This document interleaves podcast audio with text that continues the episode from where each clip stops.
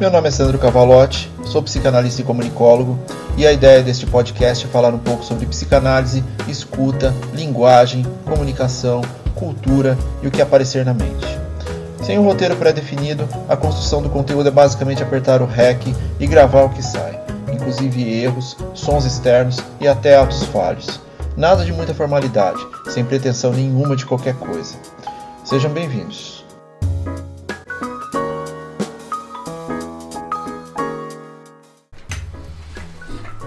Episódio 20 Ainda sobre o tempo de cada um. Terminei o último episódio com uma sensação de que não falei muito sobre o tema proposto. Coisas do que eu chamo de autoatenção flutuante. Isso não existe, tá? É só uma brincadeira interna, literalmente. Independente disso, eu acho legal falar um pouco mais sobre o assunto. Muita gente pergunta qual o tempo de uma análise. A resposta é sempre não dá para saber. Porque a demanda que a pessoa traz geralmente está ligada a outros fatores. E estamos falando de uma construção que levou décadas se desenvolvendo, com milhões de fatores internos e externos que podem ou não ter relação com sintomas. Investigar é parte fundamental para o velho recordar, repetir e elaborar, como Freud nos ensinou. O tempo de inscrições a serem decodificadas, tempo de repetições sucessivas, tempo de construir compreensões ou, como dizia Lacan, tempo do instante de ver, tempo de compreender e momento de concluir. O tempo do outro está intrinsecamente ligado a esses raciocínios, o da atemporalidade objetiva, mas da construção subjetiva do tempo.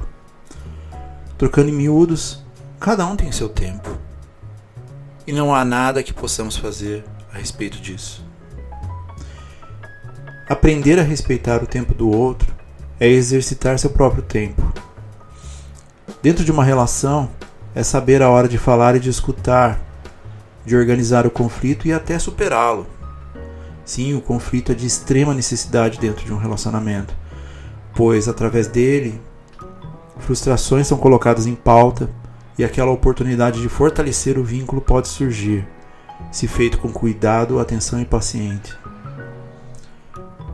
Também é parte de uma estrutura de construção de limites individuais e coletivos, visando o bem-estar da relação.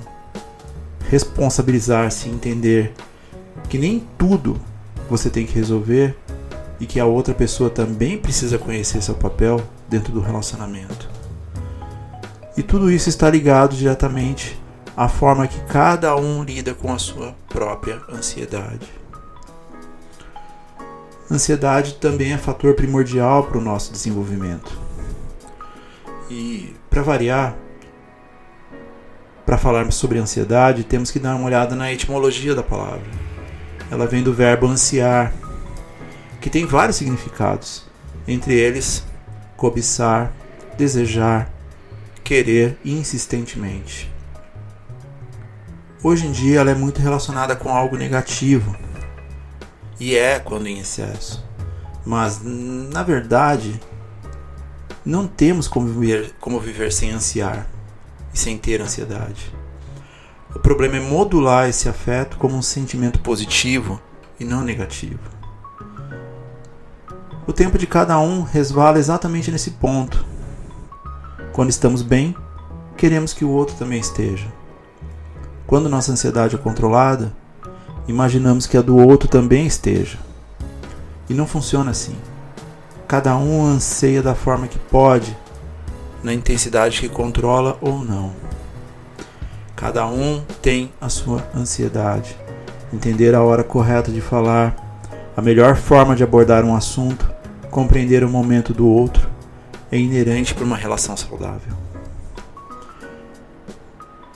Entender que muitas vezes uma pessoa só quer ser ouvida é uma forma de exercício da ansiedade. Uma pessoa que geralmente não fala sobre nada e se mostra totalmente fora de si em um determinado momento, talvez só quer ir ao velho botar para fora. Mas nós, como seres sencientes que somos, em muitos aspectos empáticos, Achamos que podemos ajudar dando respostas, projetando planos tentando resolver aquela equação para o outro. Quando na verdade ele talvez só queira ser ouvido. Aguarde o momento correto de abordar uma solução. Principalmente, identifique se o outro quer que você resolva o problema. Porque geralmente a maioria de nós quer andar com as próprias pernas, porque isso simplesmente faz bem. Resolver conflitos faz bem. E há o outro lado, daquele que simplesmente não fala quando algo incomoda. Não é tarefa fácil, eu sei. Ah, isso é muito pequeno para ser abordado, deixa para lá. Hum, ele fez novamente. Mas deve ser a última vez.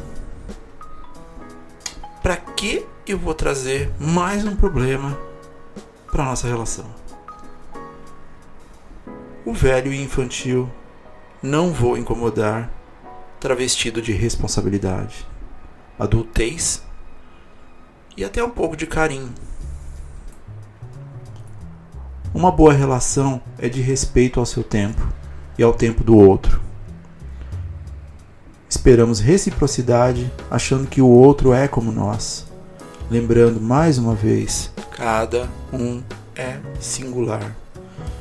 E não estamos falando isso como se isso denominasse como especiais essa singularidade, mas sim uma estrutura de desenvolvimento individual. Lembrem-se, décadas de construções feitas das mais variadas formas, com as mais variadas referências, com uma experiência individual e singular. Nem toda resposta que me cabe cabe ao outro. Respeitar o tempo do outro é aceitar e acolher diferenças. E essa experiência pode fazer até você mudar o seu próprio tempo. Será que está acelerado demais? Será que está atrasado? Será que existe um tempo correto? Talvez o tempo correto seja apenas o seu tempo e que haja respeito sobre isso. Esse episódio teve como trilha sonora inspiracional o fantástico John Spencer Blues Explosion e seu maravilhoso Orange. Fiquem bem.